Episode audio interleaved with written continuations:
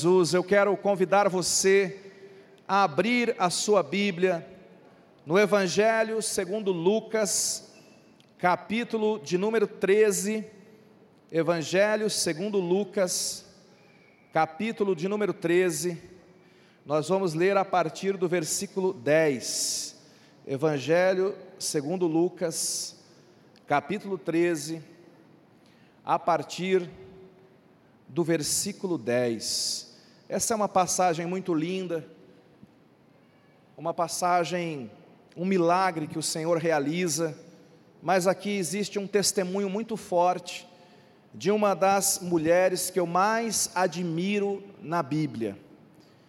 E uma mulher tão admirável, uma mulher tão diferente, que infelizmente foi injustiçada por um rótulo que colocaram sobre ela. Você sabe o que é rótulo? Rótulo, etiqueta. Você entra num determinado lugar e aqueles produtos na prateleira estão todos rotulados. Há uma identificação ali.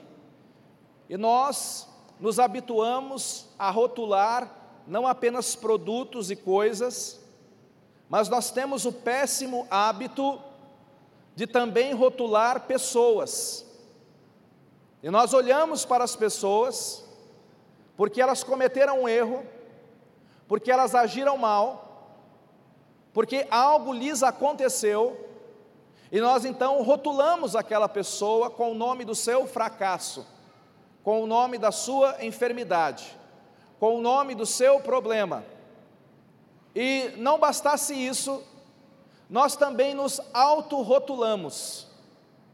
E nós começamos a nos identificar com os nossos fracassos, com os nossos pecados, com os nossos erros, a tal ponto que, de, dependendo do momento, nós começamos a confundir a nossa identidade com os nossos erros. Eu sou um zero à esquerda, eu sou um ninguém, eu sou um pecador, eu sou um doente, eu sou um fracasso. Eu sou um péssimo pai, uma péssima mãe. Eu sou um perturbado. Eu sou um explosivo. Eu sou um temperamental. E você vai dando rótulos para si mesmo e você vai dando rótulos para as pessoas. E eu quero hoje mostrar como isso pode ser danoso para você, através dessa passagem. E vamos aprender mais umas coisas também. Lucas capítulo 13, a partir do verso 10, acompanha comigo a leitura. Diz assim: Ora, ensinava Jesus no sábado, numa das sinagogas, e veio ali uma mulher possessa de um espírito de enfermidade. Havia já 18 anos, e andava ela encurvada, sem modo algum de poder endireitar-se. Vendo-a, Jesus chamou-a e disse-lhe: Jesus chamou ela do que, gente? Do que, que Jesus chamou ela? Ou encurvada, foi isso que ele falou? Ou doente, foi isso que ele falou? Ou aleijada, foi isso que ele falou? Do que, que ele chamou ela? Diga mulher. Ah, Jesus não coloca rótulo em ninguém. Mulher, estás livre da tua enfermidade. Jesus liberou uma palavra de cura. Olha o que acontece em seguida.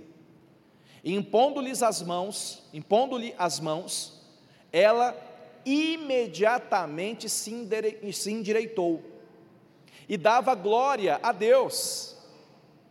E o chefe da sinagoga, indignado de ver que Jesus curava no sábado, disse à multidão: Seis dias há que se deve trabalhar, vinde, pois, nesses dias, para ser descurados, e não no sábado. Verso seguinte: Disse-lhe, porém, o Senhor: Hipócritas, cada um de vós não deprende, não da manjedoura no sábado o seu boi ou seu jumento para levá-lo a beber? Por que motivo não se devia livrar deste cativeiro em dia de sábado? Olha como Jesus trata essa mulher de novo agora. Esta filha de Abraão, a quem Satanás trazia presa há 18 anos. Olha para cá um pouquinho. Deixa eu te mostrar o contexto, o primeiro contexto dessa passagem.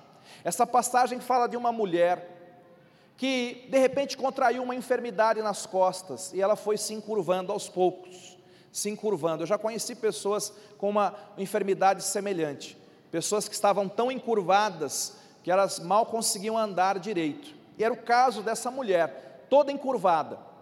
E essa mulher ficou com essa enfermidade por 18 anos, gente, não é brincadeira. 18 anos enferma.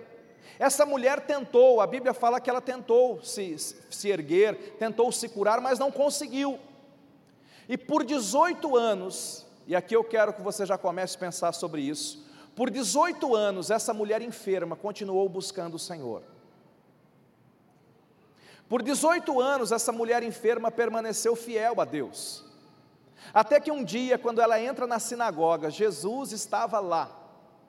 E Jesus a vê, e Jesus então a chama, mulher vem aqui, Jesus libera uma palavra de cura, toca, e naquele momento aquela mulher é curada. Isso é o que todos estavam vendo.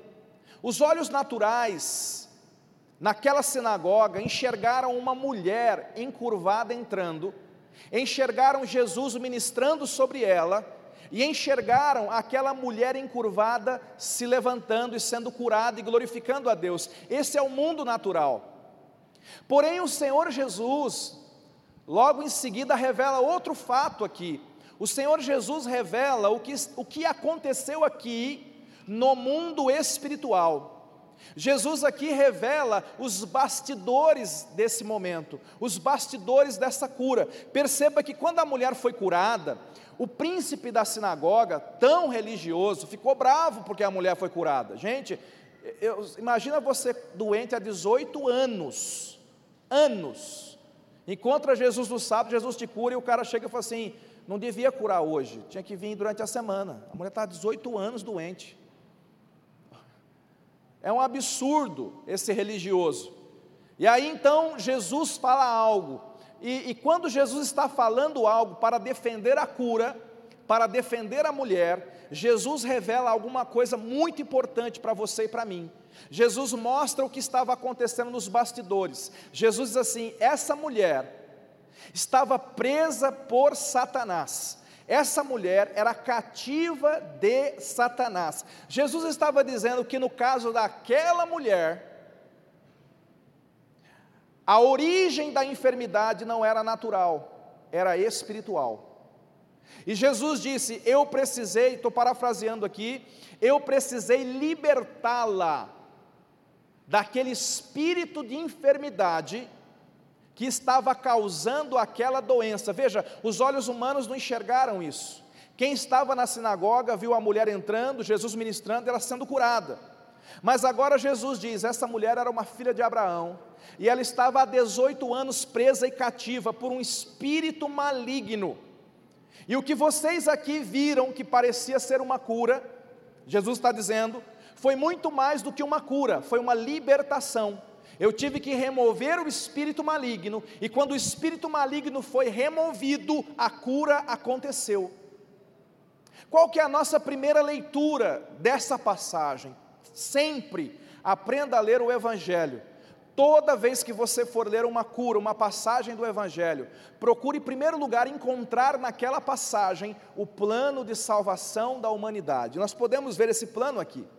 Essa mulher encurvada representa a humanidade, representa eu e você, todos nós. A humanidade que Deus criou, a humanidade que é filha de Deus, amada por Deus, a humanidade que Deus colocou na terra mas uma humanidade que um dia foi atacada, foi tentada, foi seduzida por Satanás, assim como Adão e Eva foram. E essa humanidade agora, ela está cativa do que nós chamamos na Bíblia de império das trevas. Nós estamos aqui num mundo físico. Esse culto, ele, ele é uma mescla de físico e espiritual. Nós estamos enxergando o mundo físico, mas, amados, nos bastidores desse mundo físico, aqui mesmo, existem realidades espirituais.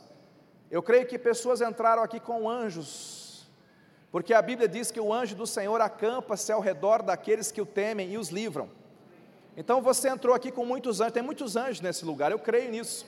Eu creio que Jesus está aqui porque está escrito: onde houver dois ou três reunidos em meu nome, ali eu estarei no meio deles, portanto, Ele está aqui. Mas assim como aquela mulher encurvada entrou na sinagoga, na igreja, com espírito maligno, eu também creio que há pessoas que entraram nesse lugar com espírito maligno, prendendo, amarrando, destruindo, infectando alguma área da sua vida. E há anos você luta com isso. Há anos você luta com esse problema, com esse carcereiro, com esse mal. E muitas vezes você pensa que isso é natural, pode ser que seja, mas pode ser que seja algo espiritual.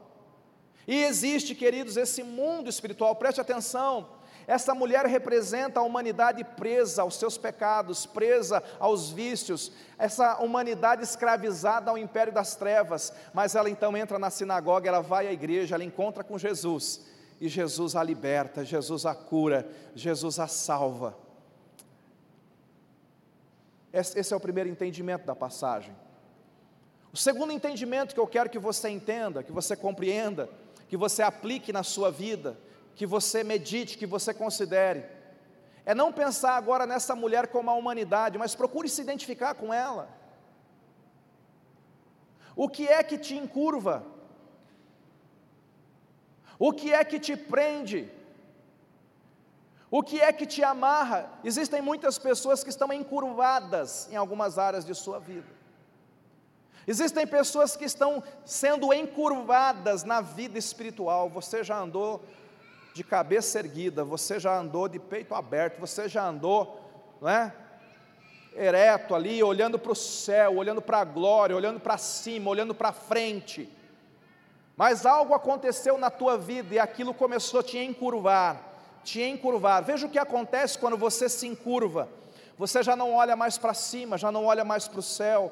Quando você se encurva, você já não consegue olhar para frente, você já não consegue enxergar o teu futuro, você já não consegue enxergar um futuro em Deus para você. Você agora começa a olhar para o chão, você agora começa a ser cabisbaixo, você perde uma visão de futuro, de vida, de caminho. E quantas pessoas estão encurvadas assim na vida espiritual? Quantas pessoas foram encurvadas na vida familiar, você já não enxerga mais um futuro para o seu casamento, um futuro para a sua família, alegria, amor, porque você foi encurvado. Quantas pessoas foram encurvadas na vida financeira, você perdeu visão. Quantas pessoas foram encurvadas na vida ministerial, você não consegue enxergar mais nada. Agora, o que talvez você não esteja entendendo, e essa passagem nos revela, é que todo, quase sempre, quando há um encurvamento, quando você começa a perder as perspectivas, quando há algo te prendendo, te amarrando, você tem que se perguntar qual é a origem disso. Aonde foi que Satanás me atacou? O que é que está amarrando a minha vida? O que é que está me prendendo? Porque veja, nós podemos passar 18 anos frequentando uma igreja carregando um demônio com a gente, diga misericórdia. Tem gente que traz anjo para a igreja, tem gente que leva demônio. O que, que você anda levando? Você pode estar em ambientes onde a palavra é pregada, você pode estar em ambientes onde Jesus é adorado, onde Deus é glorificado por muitos anos, mas existe algo prendendo, existe algo amarrando. E esse mês nós queremos ministrar para você a realidade do mundo espiritual. A Bíblia diz que é uma guerra. Reino da luz contra o império das trevas.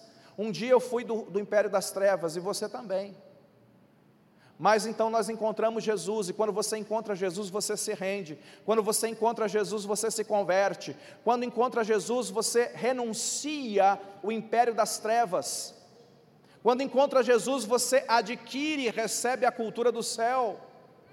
Conversão é sair das trevas, mas não é sentar na arquibancada. Imagine um jogo. Você um dia estava no campo do jogo, você estava lá no campo, não estava na arquibancada. Você jogava pelas trevas. Você estava lá jogando por elas. Você era regido pelo império das trevas. Agora você se converte. O que é se converter? É você correr até o banco de reserva. Você tira aquela camiseta das trevas e agora você coloca a camiseta da luz. Só que tem gente quando coloca a camiseta da luz, ao invés de voltar para o campo, Senta na arquibancada. Pronto, agora eu sou, eu sou de Jesus, eu vou ficar aqui na igreja sentado, ouvindo a palavra até Jesus voltar. Fala para quem está do seu lado, a arquibancada também é de Satanás. Fala para ele.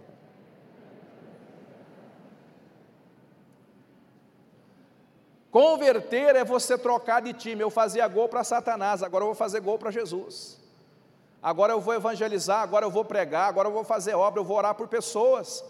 Eu vou pegar o nome desse, desse Luiz, dessa Luísa, e eu vou orar por eles agora. Eu vou fazer algo diferente, eu vou me levantar, eu vou servir, eu quero saber onde é que eu sirvo. Estar na luz é você militar pela luz, é você trabalhar pela luz é você fazer parte do reino, não como um mero espectador, mas alguém que vai se envolver com o reino da luz. Amém, queridos? Deus não quer que você fique curvado, amém, queridos? Deus não quer isso. Agora, olha que coisa impressionante aqui. Quando eu olho para essa passagem e eu vejo o que acontece aqui nesse mundo espiritual, João capítulo 10, verso 10 está escrito: O diabo veio para matar, roubar e destruir. Quantas pessoas têm, têm, têm experimentado essa ação de Satanás? Pastor, eu não morri, não, mas você pode ter tido sonhos que foram mortos, projetos que Satanás matou relacionamentos que Satanás matou, casamentos que Satanás matou, ministérios que Satanás matou, células que Satanás matou, pregações que você pregaria e Satanás matou quando te desanimou, experiências sobrenaturais que Satanás matou, porque ele tirou de você o desejo de buscar a Deus no lugar secreto. Satanás continua matando, roubando e destruindo. E muitas vezes ele faz isso na vida de gente que vai na sinagoga, que vai na igreja. Veja, essa é a ação de Satanás, mas a Bíblia diz que Jesus veio para dar vida e vida em abundância. Satanás continua matando, roubando e destruindo, mas Jesus continua dando vida e vida em abundância. E você tem que saber que Jesus quer te abençoar. Jesus quer tocar na tua vida, amém, queridos? Jesus quer tocar na tua vida. Esse é o bastidor espiritual que você precisa compreender. Agora olha para cá um pouquinho. Eu, eu admiro essa mulher. Eu admiro a fidelidade dessa mulher. Uma mulher, por isso que eu, eu, acho que ela é uma das mulheres mais importantes do Novo Testamento, talvez da Bíblia. Uma mulher que por 18 anos carregou uma enfermidade, mas nunca deixou de buscar a Deus. 18 anos, sábado é dia de sinagoga, eu vou na sinagoga adorar o meu Deus. Ela tinha uma enfermidade, Aquela enfermidade podia trazer vergonha para ela, já imaginou? Ela podia dizer assim: Eu não vou porque eu estou doente, Pastor Fernando, por isso que eu não vou no culto. Ela poderia dizer assim: Eu não vou, Pastor Isaac, porque eu tenho vergonha, todo encurvado, o pessoal fica olhando para mim, é tão chato, então eu não vou no culto. Eu vou ficar envergonhada, e eu amo essa mulher, porque essa mulher provou que ela amava muito mais a Deus que ela se importava muito mais com Deus do que com o que as pessoas iam dizer dela. Essa pessoa, essa mulher é um exemplo de fidelidade, porque ela com certeza orou, não uma nem outra, mas muitas vezes. Você já imaginou, alguém vem num culto, numa campanha, tem gente que vem numa campanha de sete quinta-feira, não recebe e já fica bravo, ah, não quero mais Jesus não. Essa mulher veio por 18 anos. E se Jesus não tivesse ido lá curar ela, eu creio que ela ia continuar indo por mais 18 anos. Sabe por quê? Porque ela era fiel. Diga fiel. Gente, essa mulher é um exemplo para nós. Tem pessoas que, que não buscam a Deus porque foi demitido, não buscam a Deus porque não receberam um aumento, não buscam a Deus porque foram curados, não buscam a Deus porque hoje, essa semana eu briguei com meu cônjuge, não vou na igreja, não buscam a Deus porque o filho está rebelde, não buscam a Deus por qualquer motivo. Olha para essa mulher, ela é um exemplo para mim e para você. Essa mulher nos ensina fidelidade, essa mulher nos ensina perseverança.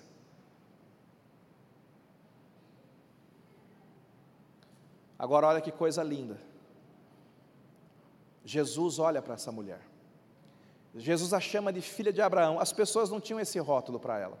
Até hoje, quando as pessoas se referem a essa passagem, e em algumas Bíblias, o título, o título você sabe, o título das passagens é um acréscimo, não está no texto original. Em algumas Bíblias, essa passagem é intitulada assim: A cura da mulher encurvada.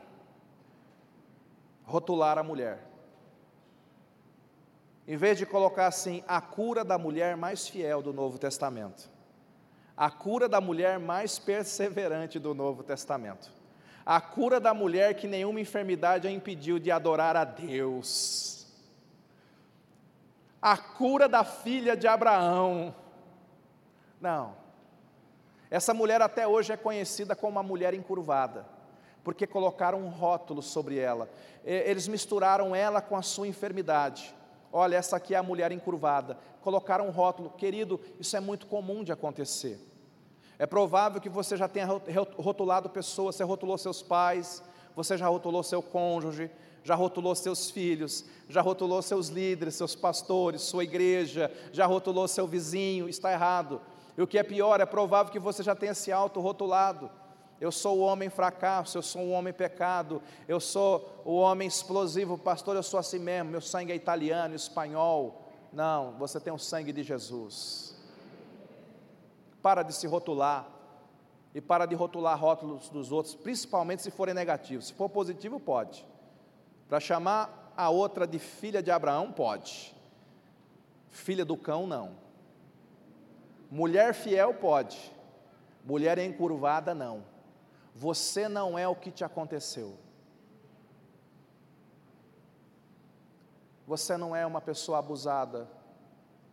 Você não é a ferida, o ferido. Você não é o traído, a traída. Você não é o doente, o adoecido. Você não é o falido, a falida. Você não é o fracassado, a fracassada. Você não é o viciado, a viciada. Você é filho e filha de Deus. Essa é a tua identidade. Essa é a tua identidade. Você não é o seu problema. O seu problema não é parte da sua identidade. Seu problema é parte do seu testemunho. Pastor, mas eu estou vivendo o problema. Mas espera um pouquinho, continua fiel, continua perseverante. Jesus vai agir na tua vida no tempo certo. E isso que é um problema hoje, vai se transformar no teu testemunho, querido. Não é a tua identidade, a tua identidade é curado, a tua identidade é liberto, a tua identidade é vitorioso em Cristo Jesus. A Bíblia diz que nós somos mais do que vencedores nele. Portanto, nós precisamos, queridos, alinhar o nosso discurso à nossa fé. Quando você se olhar no espelho, diga quem você é. Você é filho do Deus vivo, você está sentado com Ele nas regiões celestiais. Você é templo do Espírito Santo, você é acampamento dos anjos, você é o endereço do Espírito Santo na terra, você é o lugar onde a glória de Deus pousa, onde você entra, a glória de Deus entra, onde você está, a glória de Deus está. Você é príncipe, você é filho do dono do universo, você tem que entender quem você é. Você não é esse rótulo que Satanás tentou colocar na sua vida. Nós estamos aqui para celebrar uma ceia. Nós estamos aqui para celebrar o dia em que Deus tocou a terra, Deus veio, Deus se fez carne. O dia em que Deus, Jesus foi até a cruz para morrer por mim e por você. Jesus não morreu por fracassados, Jesus morreu por vitoriosos, pelos seus filhos queridos, Jesus morreu pelos seus filhos amados. Jesus morreu por você. Saiba quem você é em Cristo Jesus. Você é de Deus. Não aceite os rótulos de Satanás na sua mente. Não aceite os rótulos de Satanás. Não se importe com que aquilo que as pessoas estão dizendo de você. Se preocupe com aquilo que Deus pensa a teu respeito. Eu imagino que o que moveu essa mulher por 18 anos para buscar a Deus é porque ela não estava nem aí com o que os outros diziam. Ela estava preocupada era com o que Deus pensava acerca dela. Abacuque capítulo 3, verso 17 e 19. 17 a 19. Abacuque capítulo 3, verso 17 a 19. Olha o que diz lá, projeta para a gente, por favor. Está escrito: Porquanto ainda que a figueira não floresça, nem haja fruto na vide, o produto da oliveira minta, e os campos não produzam mantimento, as ovelhas sejam arrebatadas do aprisco, e nos, nos currais não haja gado. Olha, está tudo dando errado para o meu lado, mas ele está dizendo, ainda que tudo dê errado para mim, olha o que acontece. Todavia, eu me alegro no Senhor, eu exulto no Deus da minha salvação. Verso seguinte: O Senhor Deus é a minha fortaleza, Ele faz os meus pés como os da corça e me faz andar altaneiramente. Ele, vai, ele está dizendo: Eu declaro esperança sobre a minha vida. Ele está dizendo, ainda que tudo dê errado, Ainda que, que, que eu vá à falência, eu bati o carro, eu fui demitido, a mulher me deixou, os filhos se rebelaram, ainda que eu esteja enfermo, ainda que tudo dê errado, ele está falando assim: nada vai roubar a minha alegria, e eu vou continuar adorando o meu Deus. Isso aqui é, diga assim, crente raiz. Diga assim, não é crente Nutella. Crente Nutella é um mimizento, qualquer coisa, estou ofendido. Não quero mais saber de Jesus, eu vou dar um tempo, ó, estou obrigado com Deus. Tô, vou dar um tempo com o Espírito Santo, nós estamos de mal agora. Isso é Nutella. Crente raiz é diferente. Você adora a Deus não aquilo que Ele pode te dar, mas você adora a Deus por quem Ele é. Você aprendeu a se apaixonar por Deus e não pela bênção de Deus, é por Deus e não pela mão de Deus. Você busca o Deus das coisas e não as coisas de Deus. Isso é crente raiz. Você precisa se firmar nessa fé, você precisa ser esse crente verdadeiro, você precisa mostrar para Deus que você o ama, sendo abençoado ou não, sendo tocado ou não, sendo curado ou não, você o ama, não importa o tempo do teu milagre, você é capaz de suportar até uma enfermidade por algum tempo, não tem problema, você continuará sendo fiel a Ele, isso é crente raiz. Você precisa tomar uma posição de fidelidade, de firmeza, de perseverança. Você tem que mandar uma mensagem para o mundo espiritual, para anjos e demônios saberem que nada dessas coisas vão te parar, que nada dessas coisas vão te impedir de buscar a Deus que nada destas coisas vão te afastar do lugar secreto, vão te afastar do relacionamento vivo com Jesus Cristo. E talvez você esteja aqui pela primeira vez e esteja se perguntando: ah, mas por que uma fidelidade desse porte? Por que ser fiel desse jeito a Deus? Eu te respondo rapidamente usando essa passagem.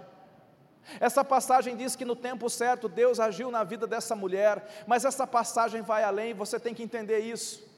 A Bíblia diz que quando essa mulher entra na sinagoga, Jesus a vê, e eu quero dizer para você: Jesus está olhando para você, Jesus te conhece. Nós servimos um Jesus que é um Deus vivo, Deus poderoso, Deus que vê, todas as coisas estão nuas e patentes diante dos seus olhos. Ele vê você, ele vê a tua condição, ele enxerga, ele conhece a tua história.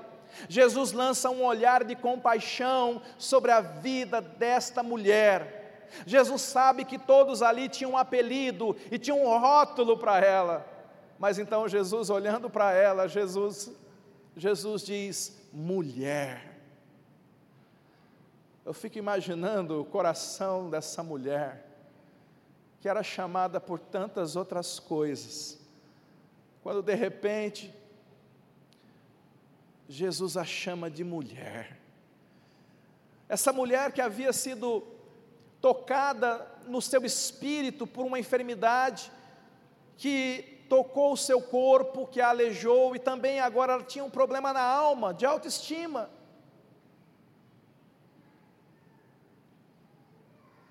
E aí Jesus diz: mulher, vem cá. Mulher. E logo em seguida, Jesus libera uma palavra de cura. Seja livre do seu mal, mulher. É assim que Deus nos cura, irmãos. A Bíblia diz lá no Salmo 107, verso de número 20. Salmo 107, verso 20. Como Deus opera milagres na nossa vida. Enviou-lhes a sua palavra e os sarou, e os livrou do que lhes era mortal. Sabe como Jesus curou aquela mulher? Falando. Diga assim: Jesus cura falando. Aí talvez você fale assim: puxa, pastor, que pena, eu queria tanto que Jesus estivesse aqui para me chamar mulher, homem e liberar uma palavra sobre mim. E eu quero dizer para você que Jesus está aqui. Jesus é a palavra viva que está no céu e a sua Bíblia é a palavra escrita que está na terra. Jesus é o Verbo de Deus. Segura o teu Verbo de Deus aí, levanta seu Verbo de Deus. Sabe qual a diferença daquela mulher para nós? É que aquela mulher, para encontrar com o verbo, ela tinha que ir na sinagoga naquele dia. E você carrega o verbo debaixo do teu braço todos os dias. Mas esse verbo fechado não fala com você. Você tem que pegar estas palavras e você tem que liberá-las no seu coração e na sua vida. Você tem que abrir este livro, o Verbo de Deus, você tem que pegar as promessas de cura, de libertação, de restauração, de salvação, de santidade. Você tem que pegar estas promessas, tem que ler estas promessas. Você tem que declarar essas promessas. Você tem que cantar essas promessas. Você tem que orar estas promessas. Esse é o verbo de Deus. Jesus está perto de você. A palavra da fé está na tua boca e no teu coração. A palavra da fé está perto de você. A palavra tem um poder, a Bíblia diz sobre ela mesmo, a Bíblia testifica dela mesmo, dizendo: a palavra de Deus é viva e mais cortante do que espada alguma de dois gumes. Diga viva. Significa que a palavra de Deus, quando você ouve a palavra, ela entra dentro de você com vida própria. E ela começa a habitar, é isso que diz a Bíblia. A palavra é tão viva que ela começa a habitar dentro de você é algo vivo. E quanto mais você vai se alimentando da palavra, mais você está se alimentando de um poder vivo que começa a agir dentro de você. E mais cedo ou mais tarde, esse poder vivo vai se concretizar no propósito para o qual ela foi liberada. Isaías capítulo 55, versos 10 e 11 nos explica como funciona esse processo de cura, nos explica os bastidores do que está acontecendo aqui com essa mulher encurvada e do que pode acontecer comigo e com você. Diz assim: é Deus falando com o profeta, e Deus fala assim: porque assim como descem a chuva e a neve dos céus, e para lá não tornam, sem que primeiro reguem a terra, fecundem a terra, façam brotar para dar semente ao semeador e pão ao que come, verso 11. Assim será, Deus falando, assim será a palavra que sair da minha boca, não voltará para mim vazia, mas fará o que me apraz e prosperará naquilo para que a designei. O que, que Deus está dizendo, pastor? Deus está dizendo que quando Ele libera uma promessa da, da Sua palavra, quando Ele libera uma promessa na Sua palavra para nós, imagine que você é essa terra estéril, mas a promessa foi liberada sobre você. Você está na esterilidade de uma enfermidade, você está na esterilidade de uma miséria, de um casamento ruim, de uma falta de santidade. Você é preso pelo vício, por um pecado. Você é uma terra arrasada. Mas aí Deus ele libera a sua palavra, ele está dizendo: a minha palavra é como uma chuva que desce e toca uma terra seca. A minha palavra vem ao seu coração, e quando ela toca o seu coração, preste atenção, a palavra de Deus não é dada para nos informar. A palavra de Deus não é dada para aumentar o nosso nossa quantidade de informação. Deus não libera a sua palavra simplesmente para comunicar coisas, não. A palavra de Deus tem uma característica que você tem que aprender: a palavra de Deus é criativa, criadora. Sabe como foi que Deus fez o mundo, irmãos? Quem sabe? Diga falando. Diga assim: Deus fez o mundo falando. Sabe como que Deus faz as coisas? Diga falando. Quando aquela mulher entrou com uma enfermidade, Jesus falou: Eu vou criar uma cura e uma libertação. Sabe o que Jesus fez? Diga assim: falou. Quando Jesus fala, ele cria. Quando Deus fala, ele cria. Porque a palavra é criadora, é criativa, ela é poderosa, ela produz, ela fecunda. A palavra de Deus é assim. Você tem que entender que a palavra é como uma semente viva que cai na terra. Toda semente tem dentro dela vida própria. Quando ela cai na terra, ela brota ela germina. Pastor, eu preciso de um milagre, então comece a ir até a palavra e comece a encher de sementes vivas desse milagre. Comece a meditar nesses milagres, comece proclamar esses milagres, comece a confessar esses milagres. Eu estou curado em nome de Jesus. Eu e a minha casa serviremos ao Senhor. Os meus filhos serão uma descendência poderosa sobre a terra. Você tem que começar a declarar a palavra de Deus sobre você. Cante a palavra de Deus. Temos muitos cânticos bonitos, mas eu, eu, os melhores são aqueles que você canta a própria palavra de Deus. Nós temos muito, muitos cânticos assim onde você canta aquele cântico e canta a palavra de Deus, declarando a palavra de Deus sobre a tua vida. É assim que Jesus age. Veja, você não pode espiritualizar tudo. Pastor, será que tudo que eu tenho é demônio? Eu acredito que não, irmãos. Eu também não estou afirmando aqui que toda enfermidade é demônio. Por favor, não sai dizendo isso por aí. Algumas pessoas ficam doentes por razões naturais. Envelhecimento, você sabe, a carcaça vai ficando velha, vai dando problema. É natural, não é demônio. Você estava jogando bola, aquecido, super aquecido, entra dentro de casa, abre a geladeira, fica meia hora escolhendo que água você vai beber, e aí você espirra e fala assim: está amarrado Satanás do espirro, demônio, demônio do atim. Não, não, não. Isso aí não é o Satanás, isso aí é você. Causa natural. Existem enfermidades que são causadas por vírus e bactérias, natural, não é um demônio, é um vírus, é um ser vivo, mas é um, é um ser natural. Existem enfermidades que são causadas por uma vida irregular, você dorme pouco, você trabalha muito, se preocupa demais, você tem uma vida louca, você não come direito, então você vai desenvolver enfermidades por causa do teu estilo de vida.